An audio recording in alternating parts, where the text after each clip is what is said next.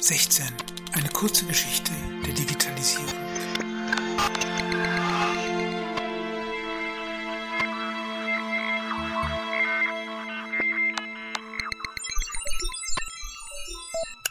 Die unsichtbare Kathedrale.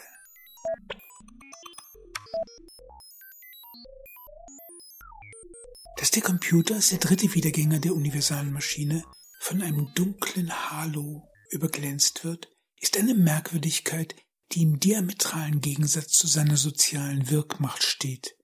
Selbst dort, wo man um eine historische Einordnung bemüht ist, bleibt die Frage weitgehend unterbelichtet. Je nachdem spricht man von einer Turing oder einer von Neumann erschienen oder erklärt Konrad Zuse zum Vater des Computers.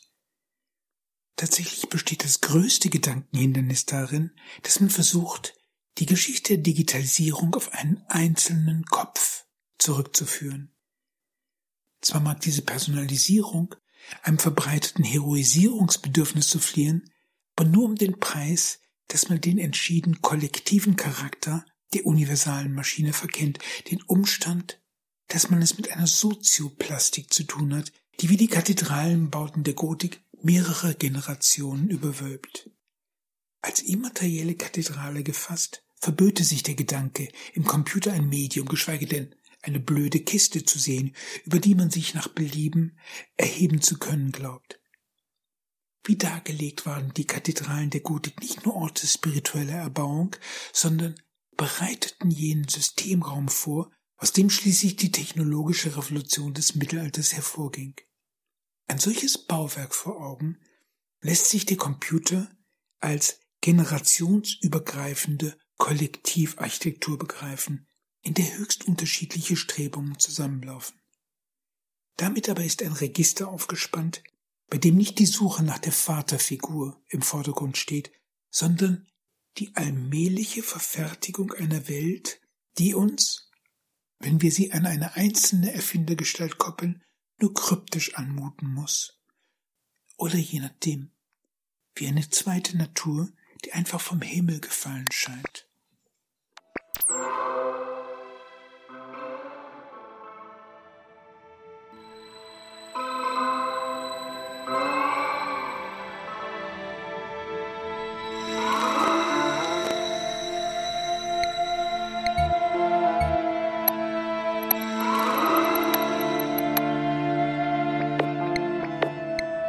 Wo beginnt diese Geschichte?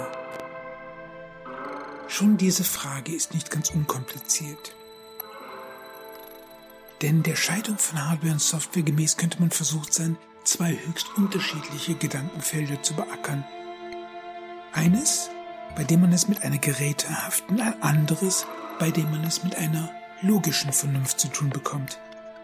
Wie irreführend diese Kategorien sind, wird sichtbar, wenn man sich daran erinnert, dass Computer im Zweiten Weltkrieg nichts anderes waren als schlecht bezahlte weibliche Arbeitskräfte und dass man unter Software die kleinen Pappkarten verstand, welche die kryptografischen Schlüssel des U-Boot-Funkverkehrs enthielten und die man, um sie im Falle einer Versenkung nicht dem Feind in die Hände zu spielen, wasserlöslich gemacht hatte.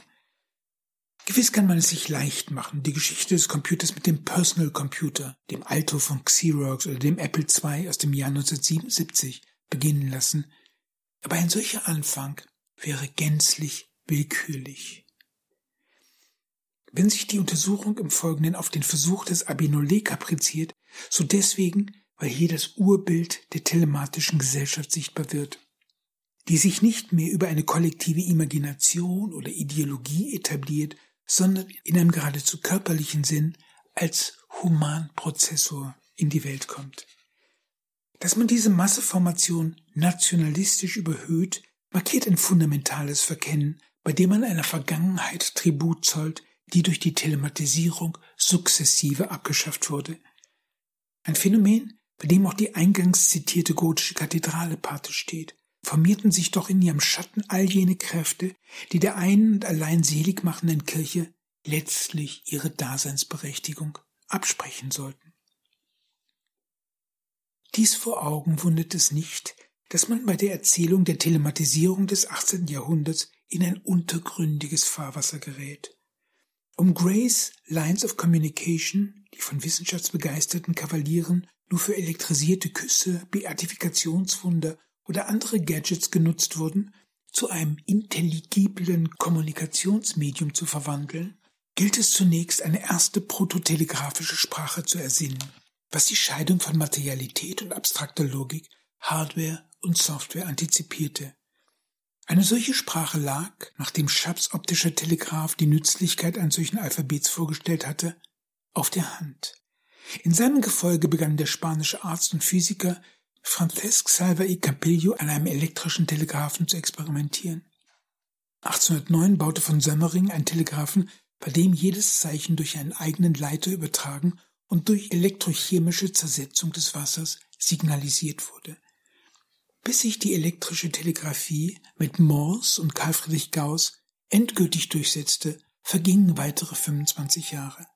1837 waren Anlagen in England und Deutschland in Betrieb 1844 wurde der erweiterte und standardisierte Morsecode für die Übertragung genutzt.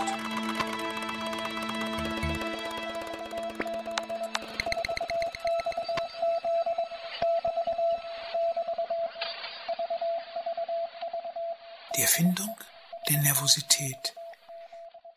Noch bevor die Elektrizität bemeistert und, vermittels Morsecode, zum Träger telegrafischer Nachrichten wird, erfasst sie die Innenwelt.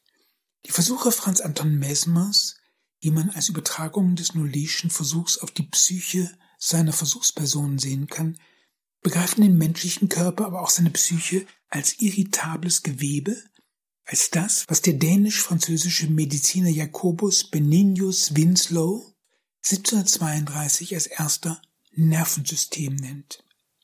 In diesem Sinne korrespondiert die Elektrizität die Ästhetik, jener neue Zweig der Philosophie, welche der Logik die Aperzeption durch die Sinne zur Seite stellt. Als Wissenschaft der sinnlichen Erkenntnis.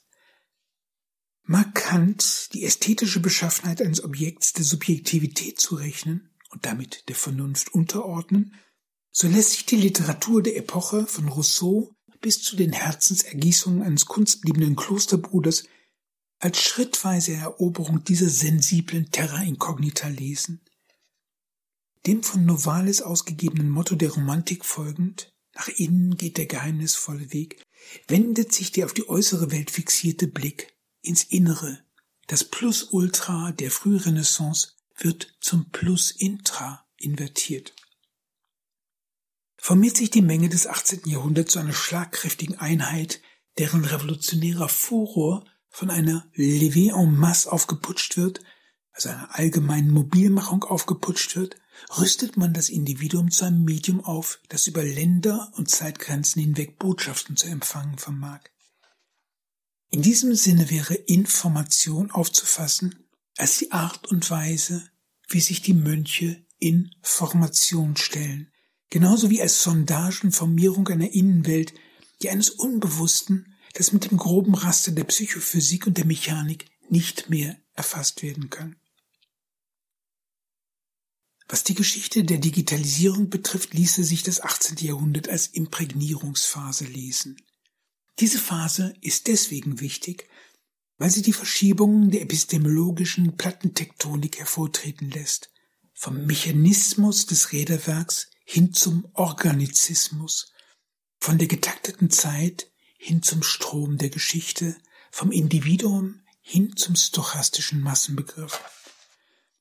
Dass ein Begriff wie die Autopoiesis sich nicht der Coolness der Soziologen, sondern dem Denken eines Friedrich Schlegel verdankt, ist kein Zufall, sondern Teil jener historischen Umbesetzung, in der die Maschine nicht mehr mechanizistisch, sondern organizistisch gedacht wird haben bislang die Schwerkraft oder die Elemente die Mühlen angetrieben, tritt die Dampfmaschine in einen metabolischen Fütterungs- und Verzehrungsmechanismus ein, wird auf diese Weise ein symbolischer Organismus erzeugt, der nach einem neuen kybernetischen Steuerprogramm geradezu verlangt.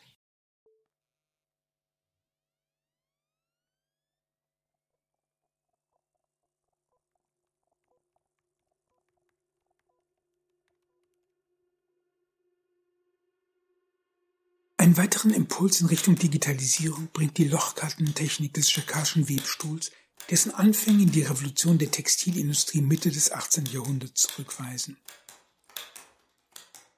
Hatten die Vorläufer Vaucansons gelochte Holzbrettchen, die Spinning Jenny von 1763 oder dampfmaschinenbetriebene Powerloom von 1785 die Machbarkeit einer solchen Maschine vorgeführt, gelang es Jacquard, sein System so weit zu perfektionieren, dass sein Webstuhl im industriellen Maßstab einsetzbar wurde, was im Jahr 1806 wütende Proteste der Textilarbeiterschaft Lyons und eine symbolische Hinrichtung seiner Maschine zur Folge hatte.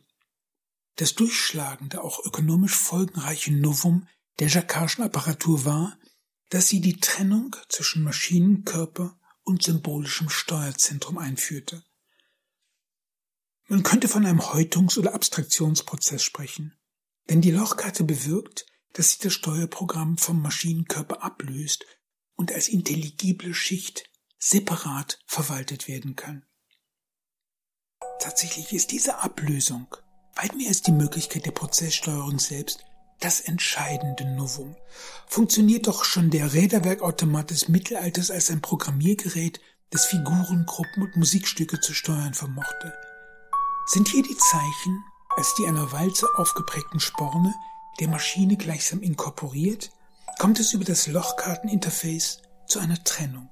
Der Vorteil ist, mit den Händen zu greifen.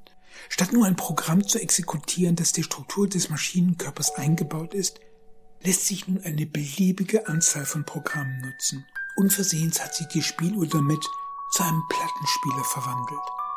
Sinnigerweise ist genau dies das Kennzeichen, auf das der Computerpionier Babbage bei seinem Gottesbeweis abhebt, der die Uhrmachergottheit des Mittelalters zu einem Programmierer umschult.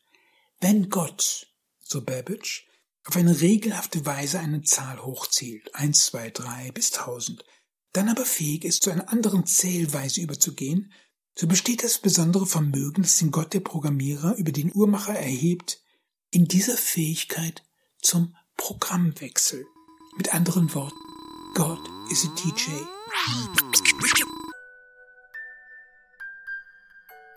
Im Falle der Lochkarte wird nun anstatt des erregten Sporns, also eines materiellen Zeichens, ein Loch gesetzt, eine präzise definierte Abwesenheit.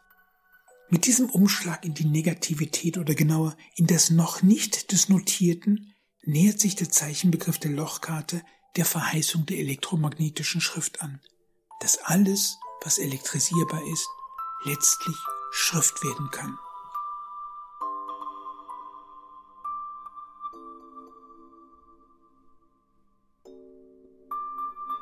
Vielleicht der erste, in dessen Kopf sich die verschiedenen Technologiestränge zum Bild einer neuartigen Apparatur verdichteten, war der erwähnte Charles Babbage, der von 1791 bis 1871 gelebt hat, der mit dem Bau seiner Analytical Engine den Prototyp eines mechanischen Computers konstruierte.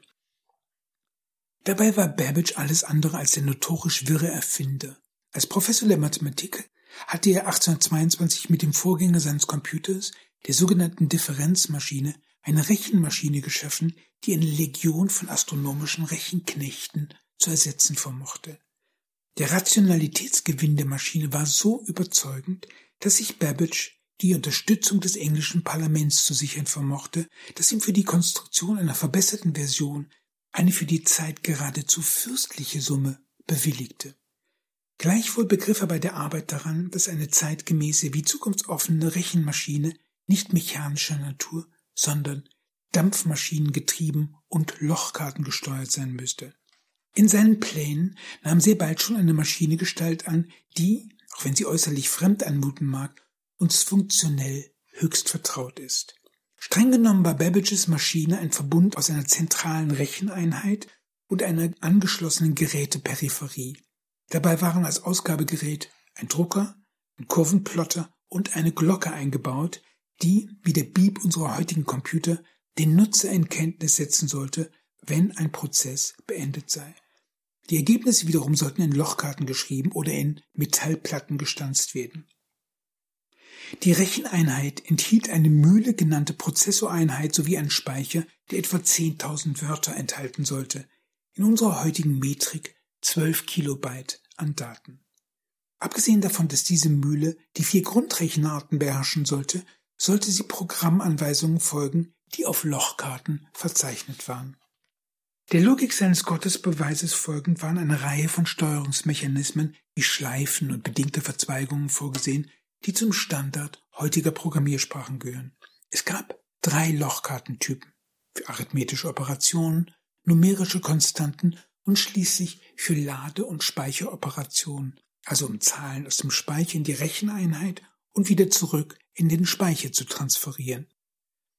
Strukturell war Babbages Maschine wegweisend. Deswegen gab es nicht wenige Computerpioniere des 20. Jahrhunderts, deren Ehrgeiz vor allem darin bestand, sie in elektrisierter Form wieder auferstehen zu lassen. Wie etwa Vannevar Bush in seinem Differential Analyzer von 1931, aber auch Howard Aiken mit seinem Mark I. Der Hauptgrund dafür, dass Babbages analytische Maschine zu großen Unvollendeten wurde, war, dass Babbage in den 30er und 40er Jahren des 19. Jahrhunderts in einem industriellen Umfeld operierte, in dem es weder genormte noch industriell gefertigte Schrauben gab. Dabei war Babbage als Ökonom wohl selbst der größte Kenner des englischen Manufakturwesens. Mit seiner Economy of Machinery and Manufactures hatte er einen Überblick des englischen Industriewesens vorgelegt, den vor allem Karl Marx weitlich nutzte. Demgemäß ist eine Rechenmaschine nicht nur als Artefakt, sondern auch als Gesellschaftsmetapher zu verstehen, als eine Gedankenapparatur, die in viele andere Wirklichkeitsfelder hineinspielt. Auch über seine Rechenmaschine hinaus war Babbage als Stichwortgeber in verschiedenen Feldern eminent wichtig. Nicht nur, dass er als Gründungsvater der modernen Statistik gelten kann, zudem geht auf ihn das Geschäftsmodell der ersten Lebensversicherung zurück, ebenso wie er einen Beitrag zur Digitalisierung des Eisenbahnwesens leistete. Dieser Beitrag ist im Kontext der Digitalisierung interessant, weil er den Zusammenhang von Telegrafie, Elektrizität, Dampfmaschine und Raumbeherrschung deutlich macht. Das Ausgangsproblem war folgendes. Die frühen Eisenbahnverbindungen waren durchweg einspurig. Dies bedeutete, dass zwei Züge auf der gleichen Strecke fahrend miteinander kollidieren konnten.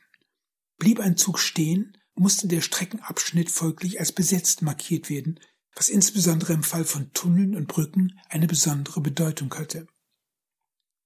Da die Telegrafie schneller war als die langsameren Dampflokomotiven, verfiel Babbage auf den Gedanken, den Raum in Planquadrate zu unterteilen und mit Hilfe eines telegrafischen Steuerungssystems den Zustand des Raums zu überwachen. Eine Lösung, die den Landschaftsraum zu einer virtuellen Festplatte macht und damit den Zustand vollständiger Immersion antizipiert, den unsere Smartphones im Global Positioning System GPS heute erreicht haben.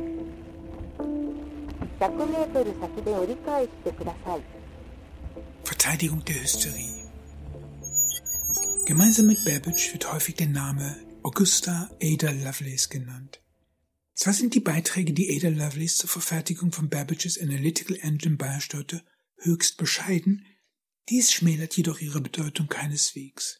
Ada Lovelace, die Tochter George Byrons, lässt sich am ehesten als eine hohe Priesterin des Computers charakterisieren, ein Orakel, das mit einer seltenen Empfindsamkeit jenes Beben antizipierte, das uns heute mehr denn je beschäftigt.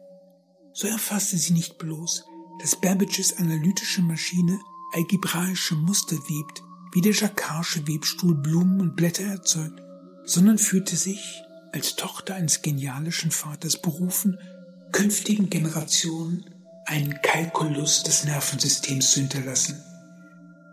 Mit dieser Fantasie spinnt sich das alte Projekt der Mathesis Universalis weiter, mit dem Unterschied nur, dass in dieser Welt nicht mehr die Sonne, sondern die Empfindsamkeit, genauer das Nervensystem, das eigentliche Zentrum darstellt.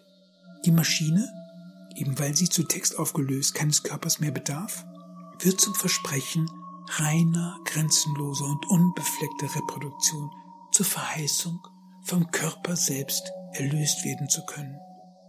Arbeitet Babbage an einer universalen Maschine, so träumt sich Ada Lovelace als Braut der Wissenschaft in eine mystische Vereinigung mit der Maschine hinein. Eine Vorstellung, die die Protagonisten der künstlichen Intelligenz, vor allem aber die Anhänger des Transhumanismus, wieder aufgreifen werden. Wie unschwer zu erkennen ist, schreibt sich in diesen Fantasien der Mesmerismus des 18. Jahrhunderts fort, ebenso wie die Vergeistigungs- und Verinnerlichungslogik, die in der Jacquardschen Lochkarte Gestalt angenommen haben. Kann Mary Shelleys Dr. Frankenstein sein aus Leichenteilen zusammengesetztes Monster mit der Kraft der Elektrizität zum Leben erwecken, so hat sich die Vis Vitalis des 18. Jahrhunderts in den Kopf hineingesetzt und ist zur Verheißung einer künstlichen Intelligenz geworden, zu dem, was Ada Lovelace sich stets so innig gewünscht hat, ein mathematisches Kind. Das Unbewusste der Mathematik. Zwar war Babbages Rechenmaschine bereits in der Mitte des 19. Jahrhunderts ein Gesellschaftsereignis, jedoch fand die eigentliche Revolution des digitalen Zeitalters fast unbemerkt statt, in der Randständigkeit der südirischen Provinz und in den Köpfen einiger Mathematiker, die begriffen, dass das, womit sie George Boole konfrontierte, das Ende der aristotelischen Logik markierte.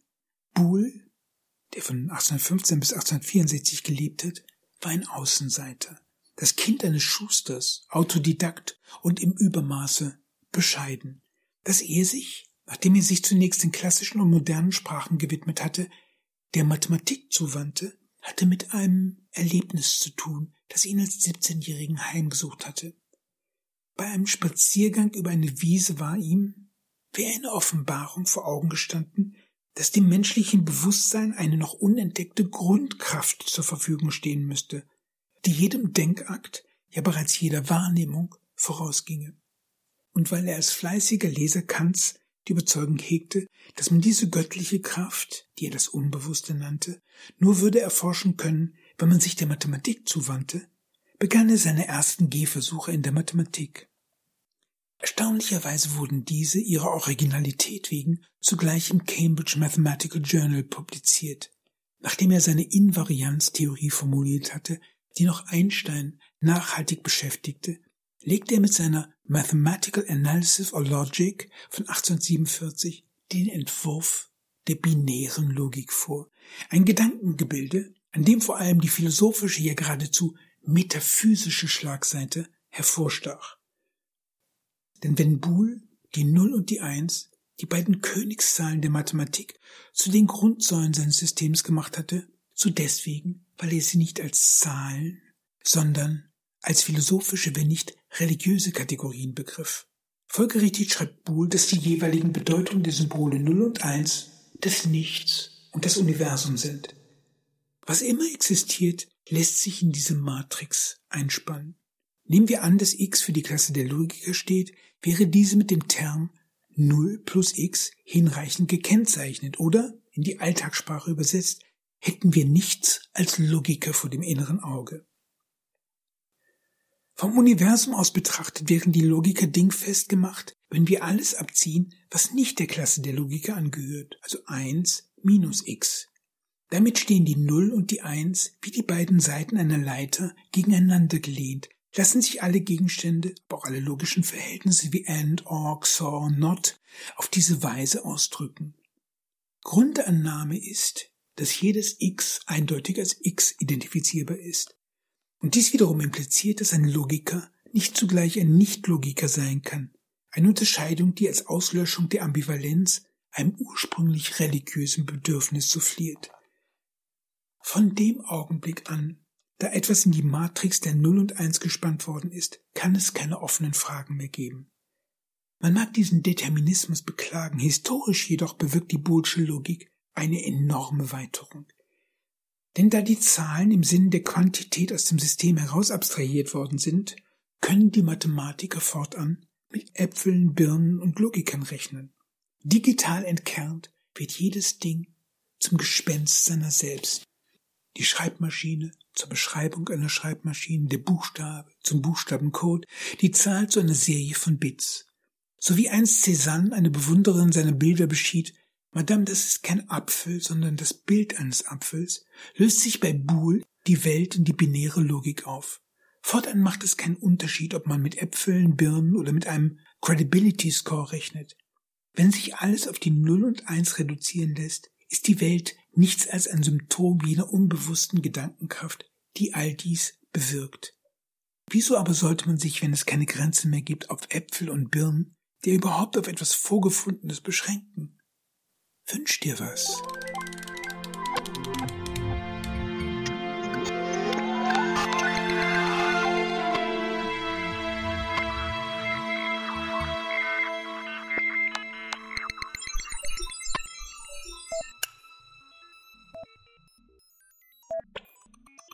Die Boolsche Logik fasst zwei Dinge zusammen.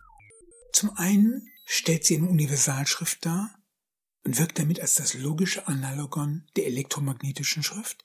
Zum zweiten ist sie die logische Entsprechung der Jacquardschen Lochkarte, genauer der Tatsache, dass sie ihr Zeichenbegriff einer präzis markierten Abwesenheit, einer gleichsam weltlosen Negativität verdankt. Verknüpft man die Boolsche Universalschrift mit der Lichtgeschwindigkeit der Elektrizität, gewinnt die binäre Logik eine Virulenz, der wir heute noch weitgehend ratlos gegenüberstehen. Wie wir wissen, ergibt eins mit sich selbst multipliziert immer eins. Null mit sich selbst multipliziert immer null. Formalisieren wir dies, bringen das Nichts und das Universum also auf ihr Gemeinsames, so lautet diese generalisierte Formel x ist gleich x hoch n. Unzweifelhaft sträubt sich schon das Auge dagegen, hier von einer Gleichung zu reden. Ganz im Gegenteil. Man scheint es eher mit einem eklatanten Ungleichgewicht, ja einer regelrechten Proliferationsdrohung zu tun zu haben. Bezieht man die Formel des x gleich x hoch ein auf sich selbst, so müsste man sagen, ich bin ein anderer, überflüssig, eine Population meiner selbst. Zweifellos führt uns die digitale Weltformel in weitgehend unerschlossenen Sphären in eine Welt, in der die Erde nicht mehr wie in den ökonomischen Prosimnaren verkündet, als der Stern des Mangels gilt, sondern wo der Überfluss herrscht und die Grenzkosten zum Schrecken aller Musik-, Film- und Buchproduzenten gen Null tendieren. Begegnet uns das in dieser Formel enthaltene Unendlichkeitsversprechen, vor allem als ökonomische Limbutanz, als Entwertung der Werte, wissen wir, oder ahnen zumindest, dass das Heil eines X nicht in seiner Vervielfältigung, sondern in der Steigerung seiner Qualität liegt, in der Aufhebung, der Levitation, in der Bereitschaft zum Morph und zum unendlichen Upgrade.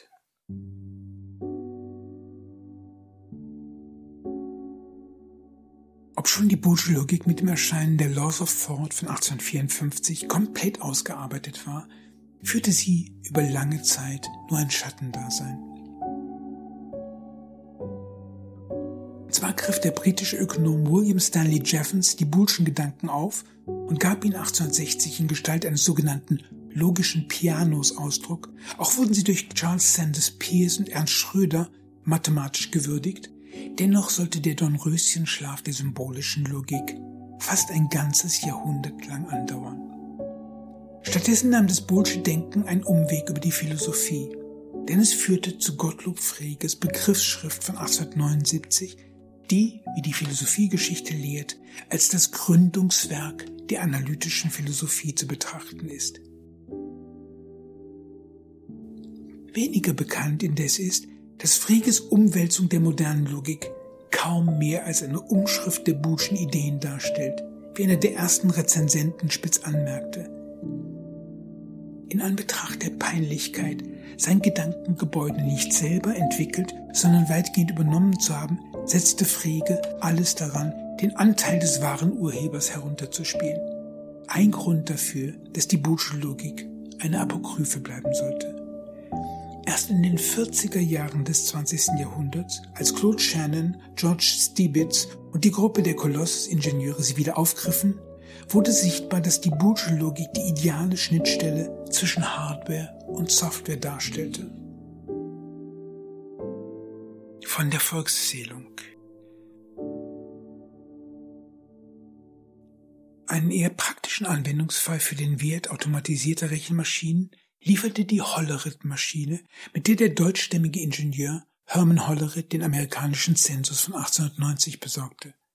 Anlass war die Einladung zu einem Geflügelsalat, bei dem der Gastgeber, der Statistiker John Shaw Billings, die Bemerkung machte, dass das mühsame Registrierungsgeschäft doch sehr viel besser von einer mechanischen Apparatur besorgt werden könne.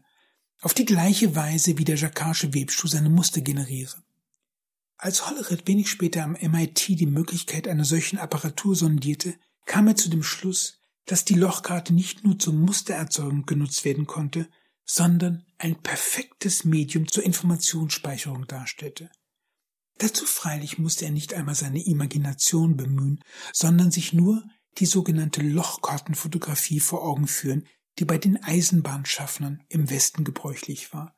Hier wurde, um den Träger einer Eisenbahnkarte zu identifizieren, aber vor allem um zu verhindern, dass er seine Karte einem blinden Passagier zustecken könne, an einer entsprechenden Stelle ein Merkmal gelocht, das den Träger beispielsweise als blond, groß und bärtig auswies.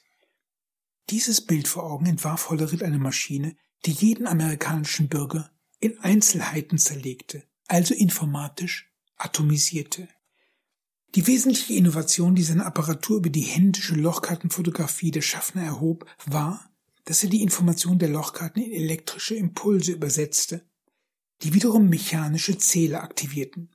Auf diese Weise war der Leseprozess elektrifiziert, waren die 43 Maschinen, die er dem Zensus im Jahr 1890 zur Verfügung stellte, in der Lage, die 62.947.714 Menschen aus denen die amerikanische Gesamtpopulation bestand, zu einem Bruchteil der Kosten und der Zeit zu erfassen.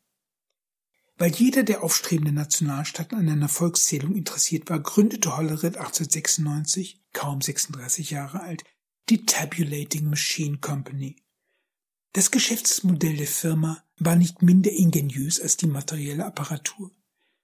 Denn die Hollerithschen Maschinen waren nicht zu erwerben, sondern wurden lediglich verliehen Zudem benötigten sie als Rohstoff die Holleritsche Lochkarte. Weil Hollerith sich von Anbeginn darüber klar war, dass Information eine Währung darstellte, fand er es passend, seiner Lochkarte die Maße einer Dollarnote zu geben. Obschon die Firma damit über eine Cash-Cow verfügte, gediehen die Geschäfte nicht wie erhofft. Dies lag vor allem an der Person des Erfinders, der, anstatt sich mit den Belangen der Firma zu beschäftigen, es vorzog, sich mit seinen Guernsey Kühen guten Zigarren und gutem Wein zu vergnügen. Folglich wurde die Firma im Jahr 1911 von einem Industriemogul übernommen und der Computing Tabulating Recording Company eingegliedert. Hollerith blieb diesem Konsortium als Vorstandsmitglied und Berater erhalten. Geschäftsführer wurde Thomas J. Watson, jener Mann, der mit seiner Voraussage, dass es einen Weltmarkt von vielleicht fünf Computern gebe, zum Gespött aller Futurologen werden sollte. Als Hollerith im Jahr 1924 seinen Vorstandsposten niederlegte, benannte Watson die Firma in IBM um, International Business Machines, IBM um. Mit der Entscheidung, die Firma zu internationalisieren, kam auch Deutschland in den Blick. Dort hatte sich mit der deutschen Hollerith Maschinengesellschaft DEHOMAG im Jahr 1910 ein Ableger etabliert, der, wie alle anderen Franchise-Unternehmungen, die Maschinen Holleriths mietete und Lochkarten und Programmierintelligenz orderte. In den Wirren der Inflation übernahm Watson das Geschäft, eine Übernahme, die wie fast all seine Geschäftspraktiken eher unfreundlicher Natur war. Obwohl sie den Titel der IBM nicht im Namen trug, wurde die Dehomag zur größten IBM-Dependance in Europa. Dies sollte sich, ebenso wie die deutsche Herkunft Holleritz, bei der Machtübernahme der Nazis als höchst geschäftsförderlich erweisen. Denn die Dehomag konnte, als vermeintlich deutsches Unternehmen, das Geschäft der Arisierung betreiben. Der erste Testlauf die preußische Volkszählung, die im Jahr 1933 durchgeführt wurde. Bei dieser Gelegenheit wurde den neuen Machtabern vorgeführt, dass ihre Rede vom Volkskörper sich nicht im Metaphorischen verlor, sondern in Gestalt abertausender Lochkarten eine Realität darstellte, mit der sich rechnen ließ. Folglich konnte das Statistische Reichsamt vermelden, dass der Berliner Bezirk Wilmersdorf mit 13,5 Prozent die höchste Judendichte aufwies. Und dass über die Verknüpfung von Informationen möglich war, jede beliebige Bevölkerungsgruppe dingfest zu machen, mochte es sich um die praktizierenden polnischstämmigen oder vermögenden Juden handeln, hatten die selbsternannten Herrenmenschen ein fantastisches Machtmittel in der Hand, ein Mittel, mit dem der Genozid überhaupt erst in den Bereich der Planbarkeit rückte. Wer wo, was. Nichts sollte dem Führer unbemerkt bleiben. Hatte bislang die Liaison von Lochkart und Dollar die Geschäfte befeuert, vermehrte sich die Ratio nun mit dem Rassenwahn der selbsternannten Herrenmenschen, fand der Wahnsinn nun zu seiner Methode. Fortan lag die Zukunft der Juden nicht mehr in den Sternen, sondern in den hollerischen Lochkarten beschlossen. Schon mit dem Zensus von 1939, im Gefolge der Novemberpogrome 1938, hatte man die erhobenen Informationen als Baustein einer Vernichtungskampagne konzipiert, mittels derer man die Juden nacheinander aus dem Geschäftsleben entfernen, sie ihrer sozialen Kontakte, ihrer Besitztümer, schließlich ihres Lebens berauben konnte. Insofern führt uns die Morgenröte des Informationszeitalters in die Konzentrationslager, dorthin, wo die hollerischen Maschinen das Töten beaufsichtigten. Wie jedes Konzentrationslager seinen Hollerit-Code hatte, Auschwitz 001, Buchenwald 002, Ravensbrück 010, besaß es eine Hollerit-Abteilung, die das Lagerleben, nein, das Sterben organisierte. In der Abstraktion des Todes war die Leidensgeschichte des Einzelnen nicht mehr mit seinem Namen und seiner Geschichte verknüpft, sondern mit der Zahl, welche die Meister des Todes auf seinen Unterarm tätowiert hatten.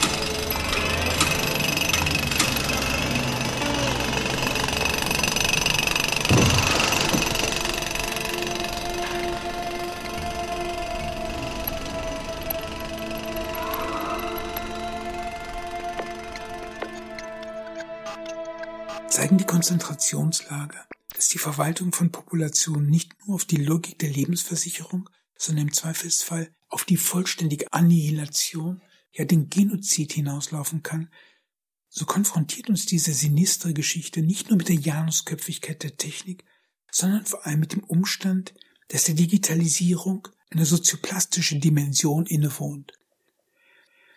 Was, auf das Urbild der elektrisierten Mönche bezogen, wie eine Metapher anmutet, nimmt in der Ästhetik des Reichsparteitages konkrete Gestalt an. Dass diese Tendenz zur Gleichschaltung keine nationalsozialistische Eigenheit ist, lässt sich im Diktum Lenins deuten, der sagte, dass der Kommunismus Sowjetmacht plus Elektrifizierung sei und der nicht zufällig von der Präzisionsmaschine der Deutschen Reichsbahn fasziniert war. Betrachten wir die Computerentwicklung, die sich in Amerika abspielt, verstärkt sich die These der sozialen Formatierung, nur dass sie uns in diesem Falle die sukzessive Demontage der Respublika, ja die untergründige Atomisierung des Nationalstaates vor Augen führt. Merkwürdigerweise dort, wo dieser als Weltmacht seine größten Erfolge feiert. Eine wesentliche Gestalt in dieser Geschichte ist der bereits erwähnte Vannevar Bush, der sich in den 1930er Jahren dadurch einen Namen machte, dass er Babbages Maschine erfolgreich elektrifizierte. Zwar wäre es sehr viel sinnvoller gewesen, die Boolsche Logik auf elektrische Schaltkreise zu übertragen, aber dies sollte Claude Shannon und dem Ingenieur George Stibitz vorbehalten bleiben, die sich ein Jahrzehnt später an diese Aufgabe setzten. Dass Van Eva Bush gleichwohl den größten Einfluss haben sollte, ist nicht seinen unbestreitbaren wissenschaftlichen Verdiensten geschuldet, sondern seinem politischen Genie. Denn im Jahr 1939 gelang es ihm, den amerikanischen Präsidenten davon überzeugen, dass die Forschung im Bereich der Radarortung, aber auch der Ballistik kriegsentscheidend sein würde. Also wurde Bush zum Leiter des National Defense Research Institute, das über riesige Mittel verfügte, später zum wissenschaftlichen Koordinator des Manhattan Projects. In dieser Eigenschaft gelang es ihm, eine ganze Armada von Wissenschaftlern nach Los Alamos und zum Bau der Atombombe zu bewegen, was uns die organisatorische Analogie zum Bild der zuckenden Mönche liefert. Dass Vannevar Bush diese Koordinierungsleistung als Übertragung ingenieursmäßiger Prinzipien auf eine Menschenformation betrachtete, machte ein Text klar, der kurz vor der Explosion der Hiroshima-Bombe im Atlantic Monthly erschien und As We May Think betitelt war. Hier stellte er das Projekt seiner Memex-Apparatur vor, die eine deutliche Ähnlichkeit mit dem besitzt, was wir heute einen Desktop-Computer nennen und in der eine kollektive Wissensbasis vorgesehen war, die alle Projektmitarbeiter über das Gesamtgeschehen auf dem Laufenden halten sollte. In jedem Fall war hier, im Zeichen der Atombombe vorweggenommen, was nach der Einführung des Internets euphorisch als Weltintelligenz gefeiert wurde. Tatsächlich war es allein diese Intelligenz und nicht die materiellen Computer, die erst nach dem Krieg fertiggestellt wurden, die zur Atombombe führte. War dies die Feuertaufe des militärisch-industriellen Komplexes und damit Grund für die schier unerschöpflichen Ressourcen, welche die amerikanischen Ingenieure fortan zur Verfügung hatten, führte die Verdinglichung der Respublika direkt in die bipolare Spaltung des Kalten Krieges hinein. Denn dass die Russen des Bauplans einer Wasserstoffbombe habhaft würden, wurde als Existenzbedrohung des amerikanischen Staates gesehen. Um sich einer solchen Attacke zu erwehren, wurde das Whirlwind-Projekt ins Leben gerufen, bei dem vor allem der Ingenieur Jay Forrester sich einen Namen machte, der kaum 34-jährig zum Leiter eines der größten und ebenso geheimen militärischen Forschungsvorhaben der Zeit avanciert war. Dabei kommandierte Forrester nicht nur 175 Mitarbeiter, sondern verfügte über ein beträchtliches Budget, das ihm erlaubte, bestimmte Aufgaben an externe Firmen wie IBM, AT&T oder Western Electric auszugliedern. Hatte der Whirlwind Computer schon beträchtliche Ausmaße, so war das Flugüberwachungssystem, das bis 1982 betrieben wurde, noch deutlich größer. Ein gigantischer Komplex, der aus 35 Kontrollzentren bestand, die jedes 40 Quadratmeter groß waren und sich über vier Stockwerke erstreckten. 275 Tonnen schwer, mit 80.000 Vakuumröhren bestückt, stellte es das raumgreifendste und energiehungrigste System dar, das in der Geschichte errichtet worden ist. Indessen nahm Forresters Karriere im Jahr 1956 eine durchaus überraschende Wendung. Denn urplötzlich verwandelte sich der Erfinder und Ingenieur zu einem Professor, der an der MIT Sloan School of Management zu lehren begann. Dabei war die Fragestellung, die Forrester von nun an leitete, die intellektuelle Fortschreibung seiner bisherigen Erfahrungen. Statt die materiellen Komponenten einer Maschine zu untersuchen, nahm er ihre geistigen Komponenten in den Blick, die mentale Datenbank, wie er dies nannte. Nach intensiven Gesprächen mit den Verantwortlichen begann Forrester, noch mit Stift und Papier, die Entscheidungsgrundlagen der Akteure nachzuzeichnen. Dabei stand am Anfang eine Tabelle, in der die Inventare, die Angestellten und die Auftragseingänge verzeichnet waren und welche Folge die gegebene Konstellation als Entscheidungsgrundlage auf das Gesamtsystem hatte. Als jemand, der mit Feedback-Mechanismen begonnen hatte, fiel Forrester sogleich auf, dass die Ausschläge des Systems, eine übermäßige Drosselung oder Steigerung der Produktion, nichts weiter als sich selbst verstärkende Feedback-Mechanismen darstellten, wie überhaupt viele Geschäftsprozesse als Form der psychologischen Überreaktion gedeutet werden konnten. Diese Einsicht war die Geburtsstunde der System Dynamics, die Forster erstmals in einem Artikel 1958 vorstellte. Freilich blieb es nicht bei der theoretischen Grundlegung. Sehr bald schon kam eine Software hinzu, mit der sich die Entwicklungen an solchen Modells durchkalkulieren ließen. Benutzte man diese Software anfangs zur Modellierung von logistischen Fragen, begann sich Forrester intensiver mit stadtplanerischen Entscheidungsprozessen zu beschäftigen. Dem schönen Bonmot Joseph de Maistres folgend, demgemäß der Weg zur Hölle mit guten Vorsätzen gepflastert ist, zeigten seine Analysen, dass die urbanistischen Interventionen durchweg abträgliche Folgen zeitigten, ja dass gerade der soziale Wohnungsbau denjenigen, denen er helfen sollte, am abträglichsten war. In dem Maße nämlich, in dem staatlich subventionierte Wohnblöcke entstanden, verschwanden die Jobs und entstanden Ghettos, welche den Zugang zum Arbeitsmarkt eher erschwerten. Tatsächlich berührt die System Dynamics einen wunden Punkt, der in Planungsprozessen selten thematisiert wird. Den Umstand, dass der Umgang mit einer selbst überschaubaren Menge miteinander interagierender Variablen den Verstand überfordert, ja dass er eine labyrinthische Geistesverwirrung erzeugt, in der Ursachen und Wirkungen nicht selten miteinander verwechselt werden. War bereits Forresters Urban Dynamics ein großer Erfolg, so sprengte der Erfolg der World Dynamics, die 1971 in einem eher unbedeutenden Verlag publiziert wurden, alle Grenzen. Hatte Forrester damit gerechnet, dass diese komplizierten Fragen vielleicht 200 Forscher interessierten, Waren die Computersimulationen der System Dynamics mit dem Club of Rome und den Grenzen des Wachstums urplötzlich in aller Munde. Hier fand die Modellierung gesellschaftlicher Prozesse in den Händen der Simulationsspieleentwickler sogar Eingang in das Kinderzimmer.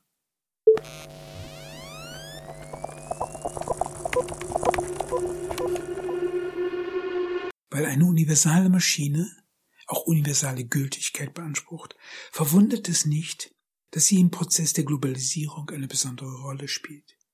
An dieser Stelle begegnen wir einem Paradigmenwechsel, bei dem der Gang in die Innenwelt nicht bloß als Exkursion ins Unbewusste, sondern als Eroberung der materiellen Nanowelt aufgefasst werden muss.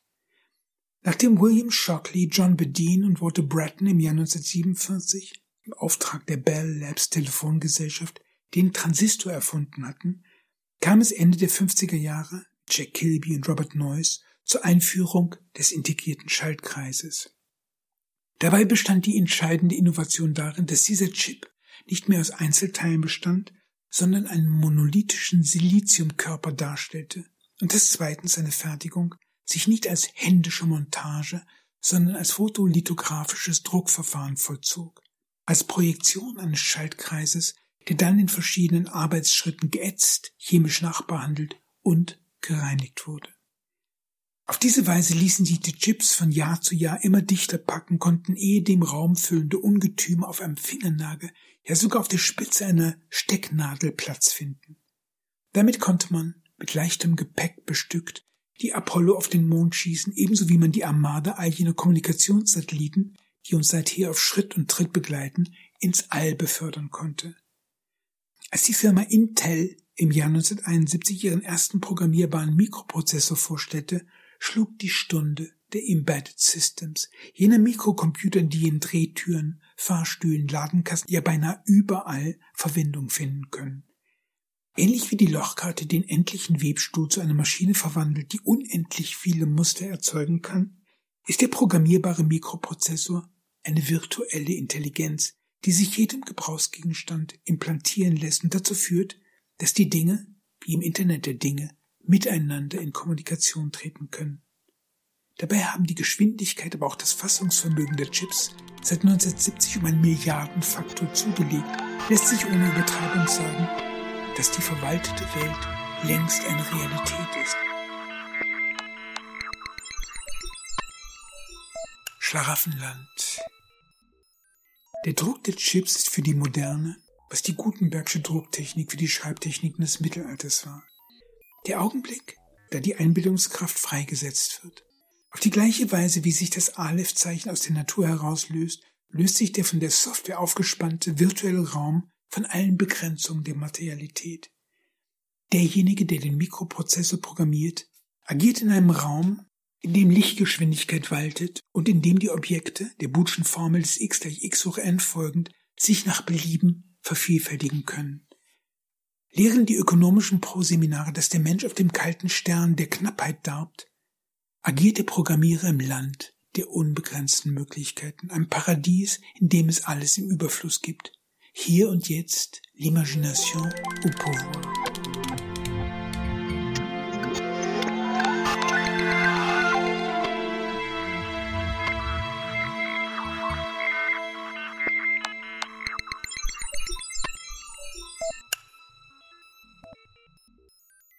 Beziehen wir die Geschichte der Digitalisierung auf den Prozess der verlorenen Form, lässt sich eine prozessuale Strukturähnlichkeit aufzeigen.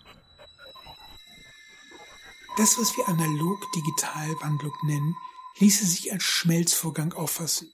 Denn so wie die Materie zum Kunststoff wird, beginnt sich die materielle Welt digital zu verflüssigen. Tatsächlich bedarf es dazu nicht einmal der Software, sondern nur der Bemeisterung der Elektrizität. Weil alles, was elektrisierbar ist, Schrift werden kann, entstehen diverse Lese- und Schreibapparate, welche die natürlichen Phänomene in Elektrogramme übersetzen, Tele, Phono und Videografie, im Falle der Sensortechnik aber auch Luftfeuchtigkeit, Temperatur, Druck bis hin zu einzelnen Molekülen, Atomen oder Gensequenzen.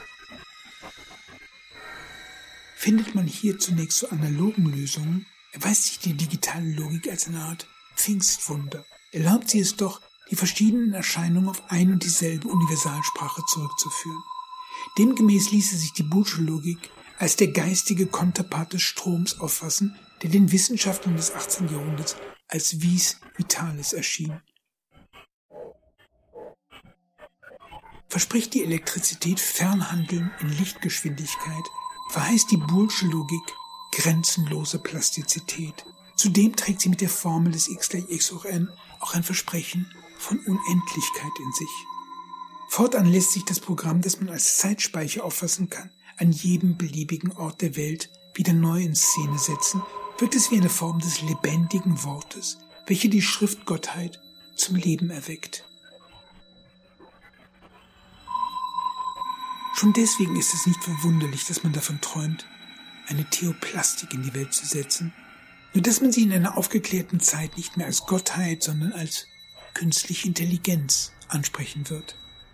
In jedem Falle markiert der Mikroprozessor einen symbolischen Raum, in dem die Gesetze der Welt dispensiert sind und statt der Realwirtschaft eine neue, andere Ökonomie herrscht.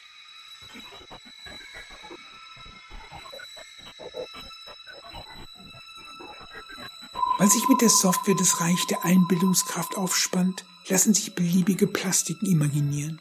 Dieser Schritt, wenn man so will, entspricht der Schaffung eines wechselnden Positivs, eines Gebildes, das einen bestimmten Gesellschaftsentwurf bietet. Damit aber ist es noch nicht getan. Denn paraphrasieren wir die Wittgensteinsche Definition, nach der die Bedeutung eines Wortes in dessen Gebrauch liegt, wäre zu sagen, dass auch die Bedeutung einer Software nicht in ihr selbst, sondern in ihrer sozialen Nutzung liegt. Folglich geht es darum, ob sich ein Softwareprojekt sozial aushärtet und zu einer sozialen Plastik werden kann, die in der Wirklichkeit dauerhaft zu bestehen vermag. Ein Vorgang, der dem Bronzeguss entspricht. Was aber ist die entscheidende Zutat, die diesen Arbeitsschritt von der Stiftung eines Prototypen unterscheidet? Hier spielen weder Hardware noch Software, sondern das Merkmal des Sozialen die ausschlaggebende Rolle. Geht es um die Frage, ob die programmierte soziale Plastik einem Begehren entspricht. Was aber sind unsere sozialen Plattformen wie Google, Facebook oder Twitter anderes als das? Ein Spiegel, in dem die Gesellschaft sich wiedererkennt. Nicht als etwas Unveränderliches, sondern als vorläufiges, ephemeres Wesen, das in eine Zwiesprache mit sich selbst eingetreten ist.